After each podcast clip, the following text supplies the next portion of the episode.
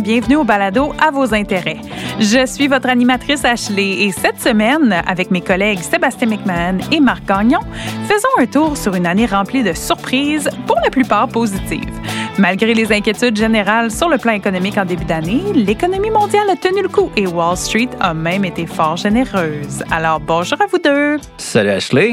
Bonjour Ashley. Bonjour Sébastien. Merci de me réinviter cette année encore pour cet exercice fort plaisant. Ouais, c'est le fun de regarder derrière, de se donner une note, voir euh, à quel point, ça nous rappelle toujours à quel point c'est difficile de faire des prévisions, surtout euh, quand ça a trait au futur. Oui, euh, Sébastien, j'ai réécouté le balado de l'année passée, puis je crois qu'on peut se donner une, bonne note. Mais malgré tout, il y a toujours des petits détails qu'on peut pas prévoir ou qu'on ne prévoit pas, puis qui font une grosse différence à la fin. Puis c'est le fun quand les surprises sont généralement positives, comme on a eu cette année, plutôt que l'inverse. Oui, effectivement.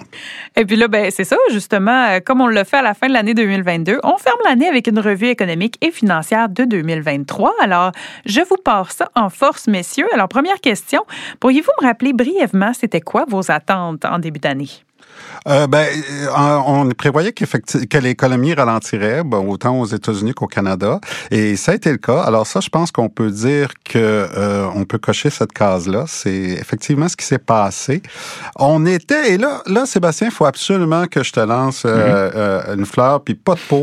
je me rappelle parce que tu avais prévu que la première baisse de taux allait être en 2024, début 2024, mm-hmm. et ça, c'était un peu plus tard que ce que la plupart des gens pensaient. Hein. Les gens pensaient que le marché euh, le marché, en fait, prévoyait que les baisses de taux allaient survenir en 2023. Oui, puis plusieurs, même plus qu'une. C'était trois coupures, autant du côté canadien que du côté américain. C'est ce que les, investisseurs euh, anticipaient. Puis on regardait devant, puis on disait que l'économie canadienne peut ralentir, l'économie américaine aussi. Ça ralentit plus chez nous qu'aux États-Unis. Il y a plusieurs facteurs, on pourra en reparler après, mais l'inflation, quand ça part à la hausse, l'histoire nous dit que ça prend un bon bout de temps avant de la ramener à la baisse. Donc, je pense que c'était prudent d'être euh, d'être attentiste. Et tu as eu entièrement raison là-dessus.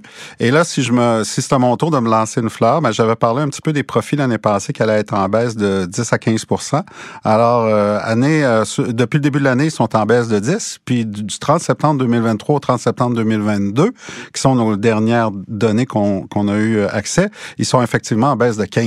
Alors, ouais, j'ai ben pas été si pire de ce côté-là. C'est bien. Puis malgré tout ça, les marchés boursiers ont quand même gardé le cap cette année. Dans les grandes surprises positives, je le mettrai en haut de la liste. Oui, euh, c'est certainement dans les grandes surprises euh, positives. Mais euh, on va quand même un petit peu s'arrêter à ça parce que c'est vraiment intéressant. Deux, deux, choses font monter le marché. Hein. Puis, je viens de parler des profits, puis l'autre, c'est les multiples. Mm-hmm. Puis, par défaut, ben, si les marchés n'ont pas si mal fait, c'est que les multiples se sont, se sont élevés, agrandis cette année, sont plus élevés qu'ils étaient en début d'année. Alors ça, ça va être un bien intéressant de revenir sur cette dynamique-là.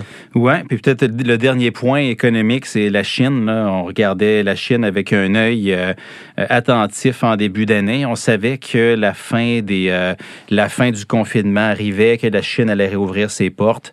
Il y avait deux écoles de pensée. L'économie mondiale va bénéficier euh, de ça ou la Chine peut-être qu'elle réouvrait au mauvais moment, un moment où les clients typiques de la Chine étaient en ralentissement économique. Donc, on s'est rendu compte cette année que la Chine n'a pas contribué grand-chose à l'économie mondiale. Peut-être une bonne nouvelle là, c'est qu'elle est en train d'exporter de la déflation. Il y a, peut-être ça qui vient aider, mais sinon, la Chine a été un facteur assez marginal sur l'échiquier économique. Oui, euh, et maintenant que tu mentionnes euh, la Chine, euh, ça me permet de dire que c'était à la fois ma meilleure prévision et ma pire. Euh, de l'année dernière. Parce qu'effectivement, j'avais prévu, je ne sais pas si tu t'en souviens, qu'on aurait la fin du confinement quelque part en 2024.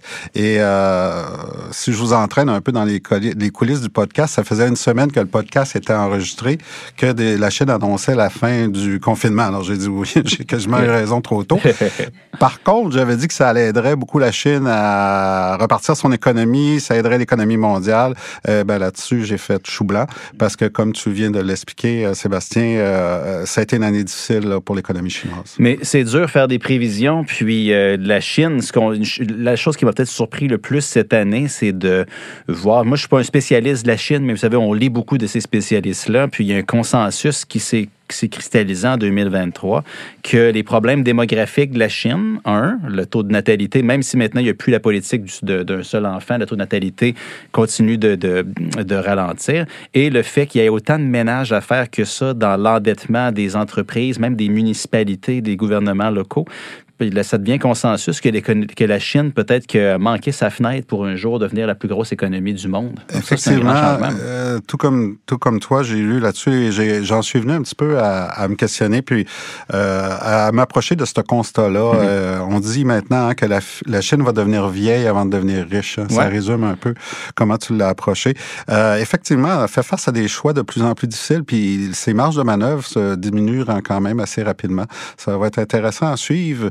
Euh, qu'est-ce qui va arriver de ce côté-là, puis comment elle va envisager de se sortir de ce plafonnement-là? Oui, la Chine est très pragmatique, donc euh, plusieurs leviers, là, mais 2024, la Chine va être un élément à surveiller certainement. Puis si on regarde, là, tu viens de nous parler un petit peu, euh, ben, vous venez de nous parler des surprises point de vue économique, mais point de vue, les plus grandes surprises du côté des marchés, ça avait l'air de quoi?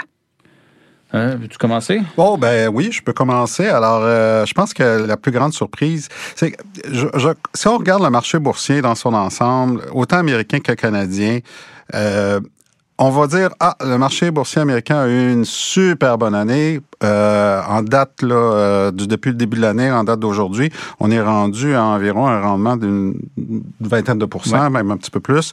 Et, mais par contre, il y a, quand on va juste une étape en dessous, un étage en dessous, on se rend compte qu'il y a toujours nos super grosses capitalisations américaines qui ont influencé. Puis on les appelle, là, avant, il y avait les FANG, là, c'est pas exactement les mêmes, c'est presque les mêmes, mais c'est pas exactement les mêmes qui ont eu cet impact-là.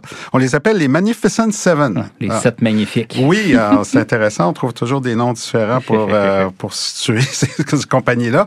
Mais on, on, se retrouve euh, quand même avec à peu près les mêmes. Et il y a eu une innovation technologique qui a propulsé ces compagnies-là. La plupart de ces compagnies-là, 5 des 7 en fait, euh, vraiment de l'avant dès le début de l'année d'une manière complètement surprenante. Puis ça a été ChatGPT, hein, le mm-hmm. langage d'intelligence artificielle. Et très rapidement, en dans six mois, là, ils ont tous décollé mhm. de manière très, très importante. Ce qui fait que quand tu dis, OK, le S&P 500 fait 20% euh, bon, parfait. Et ces sept compagnies-là, les plus grosses, à elles seules, elles font 71% de rendement. Et comme elles représentent maintenant le tiers presque du S&P 500, quand on regarde les autres, par contre, le S&P 493, lui, il fait juste 6% C'est ça. 6% c'est pas une grande année. là. C'est pas une grande année. Le TSX a fait 6 ben, aussi cette année. C'est ça, j'allais dire. Alors, exactement, tu m'enlèves les mots de la bouche. On est à peu près pareil Canada, États-Unis, mais tout le monde va regarder ça et va dire ah wow, c'est une superbe année. Alors j'espère que si vous avez des sous aux États-Unis, que votre gestionnaire de portefeuille était quand même bien représenté dans ces sept compagnies-là, parce que sans ça, vous allez peut-être pas avoir l'impression d'avoir eu une aussi grosse part de marché que vous pensiez. Oui, puis il y a plusieurs gens qui voyaient un signal économique là-dedans, disaient ben, l'économie américaine euh, doit, les marchés anticipent des bonnes choses l'économie américaine parce que regarde le marché boursier comment il fait bien, mais c'était un thème qui poussait, puis c'était c'est facile de faire un comparatif avec la bulle euh, des dot-com de 99-2000 où oui, l'Internet a changé le monde, mais c'est quel joueur qui a vraiment changé le monde, puis quand est-ce que c'était le temps de sortir du marché pour rentrer meilleur point d'entrée par après? Ceux qui vont réussir à naviguer les marchés en 2024-2025, probablement, il faut naviguer ces sept sites-là. Oui, ça, c'est un point intéressant, la bulle technologique par rapport à ces, pour ces sept compagnies-là.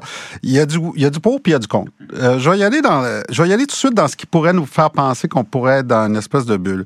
Il y a effectivement une espèce d'engouement de, d'engouement en ce moment pour ces technologies-là, mais on n'a pas toujours un, un, plan d'affaires qui va nous rapporter des revenus puis des profits, des profits qui sont basés sur euh, ces outils-là d'intelligence artificielle.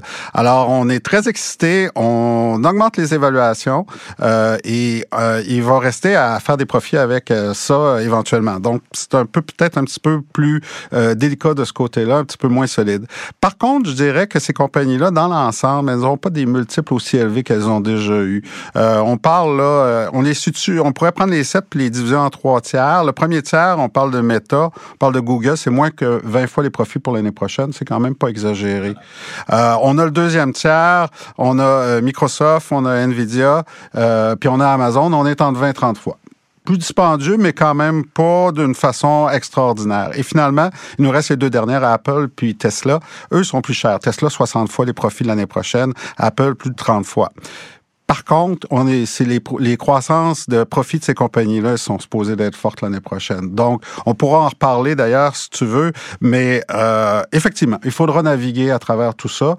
Mais dire que c'est une bulle technologique, je serais moins inquiet, disons, qu'à l'époque. Puis, du côté des taux d'intérêt, le marché obligataire, c'est une grande partie du portefeuille euh, des clients moyens. Là.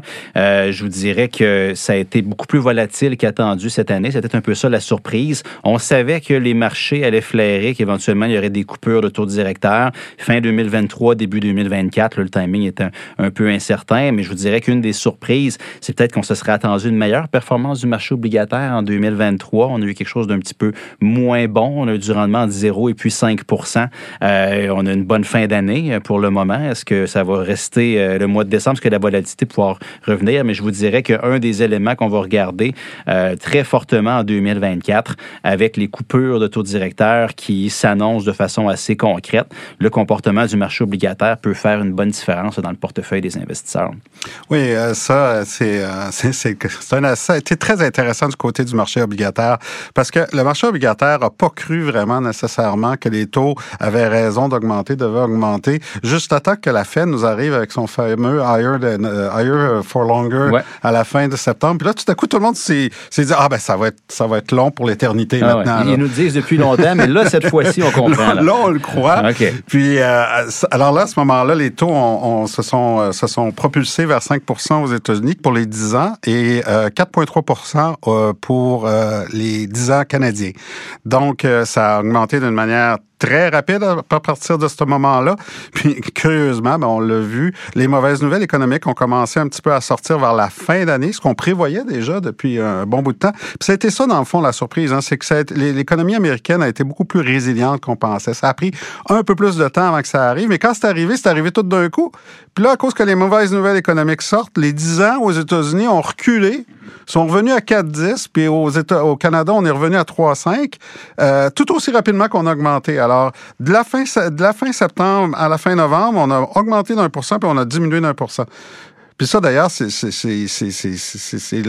les marchés d'aujourd'hui, la différence. Tu me demandais, Sébastien, euh, avec ce qu'il y a il y a 22 ans, quand j'ai commencé. Quand tu étais tout jeune. Quand j'étais tout jeune, moins de cheveux gris, euh, c'est comment la vitesse à laquelle ils réagissent. C'est ça qui a changé. C'est la vitesse de réaction des marchés. Elle était rapide avant, maintenant, elle est ultra rapide. Oui, puis il y a tellement de données qu'on dirait que les convictions s'ancrent puis se désancrent euh, au gré d'une de, donnée à une autre. C'est que c'est assez c'est difficile à suivre. Donc, d'où gestion active, c'est la clé, mais avoir un plan de long terme, comme on dit toujours, euh, c'est la solution pour, euh, pour faire croître son patrimoine.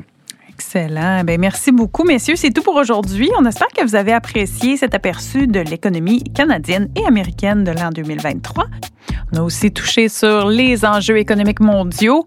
Alors, on vous remercie d'avoir été des nôtres et on vous souhaite un joyeux temps des fêtes et une superbe année 2024. À bientôt. Vous avez aimé cet épisode et vous aimeriez en apprendre davantage sur l'actualité économique? Abonnez-vous à notre balado à vos intérêts, disponible sur toutes les plateformes. Vous pouvez aussi visiter la page Actualité économique sur ia.ca et nous suivre sur les réseaux sociaux.